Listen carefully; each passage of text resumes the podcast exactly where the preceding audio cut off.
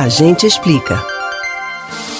O ponto alto da fé cristã, a Páscoa, celebra a ressurreição de Jesus depois de ter vivido os dias da paixão, que relata o último ciclo da sua vida, desde a última ceia, a morte na cruz. O termo paixão vem do latim e indica sofrimento. Aqui no estado, há mais de cinco décadas, pessoas de vários lugares se encontram na cidade cenográfica de Nova Jerusalém, que ganhou o título de Patrimônio Cultural, Material e Imaterial de Pernambuco em 2009. Mas como surgiu a mais tradicional encenação da Paixão de Cristo em Brejo da Madre de Deus, agreste do estado? A gente explica. O espetáculo da Paixão de Cristo de Nova Jerusalém teve origem nas encenações do drama do Calvário, realizadas na Vila de Fazenda Nova entre 1951 e 1962. A iniciativa foi do patriarca da família Mendonça, comerciante e líder político local, Epaminondas Mendonça, depois de ter lido em uma revista alemã sobre o assunto. A partir daí surgiu a ideia de realizar um evento semelhante durante a Semana Santa para atrair turistas e, assim, movimentar o comércio do lugar.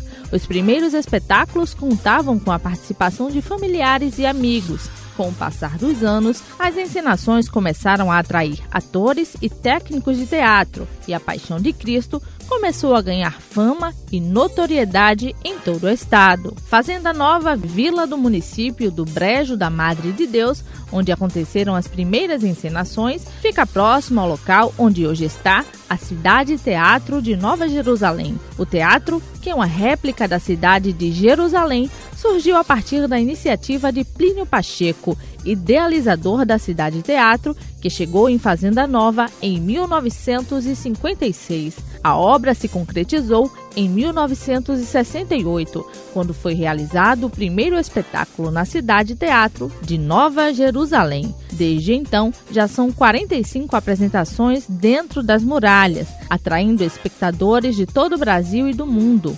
O maior teatro ao ar livre do mundo tem 100 mil metros quadrados, o que equivale a um terço da cidade murada da Jerusalém original, onde Jesus viveu seus últimos dias. Hoje, a Paixão de Cristo de Nova Jerusalém é um dos principais eventos do calendário cultural do estado. Em 2024, o espetáculo completa 55 anos de história no Agreste e espera receber 70 mil pessoas.